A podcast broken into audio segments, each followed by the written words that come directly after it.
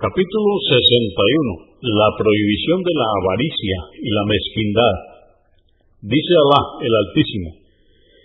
En el Corán, en el capítulo 92, aleyas o versos 8 al 11. Y a quien sea avaro y crea que puede prescindir de Alá y desmienta lo más sublime, no le impediremos transmitir el camino del mal y no le beneficiarán sus bienes cuando muera.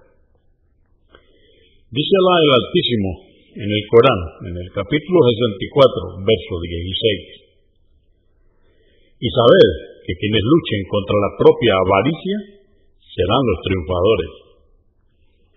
Algunos hadices relativos al tema de este capítulo sobre la avaricia y la mezquindad han sido mencionados anteriormente. 563 narró Yavir que Alá esté complacido con él, que el mensajero de Alá, la paz de Dios con él, dijo, cuidado con la injusticia, alejaos de ella, porque será oscuridad el día del juicio. Os prevengo contra la avaricia y la tacañería, porque hizo perecer a vuestros predecesores, les indujo a derramar su propia sangre y violar las leyes sagradas. Muslim 2578.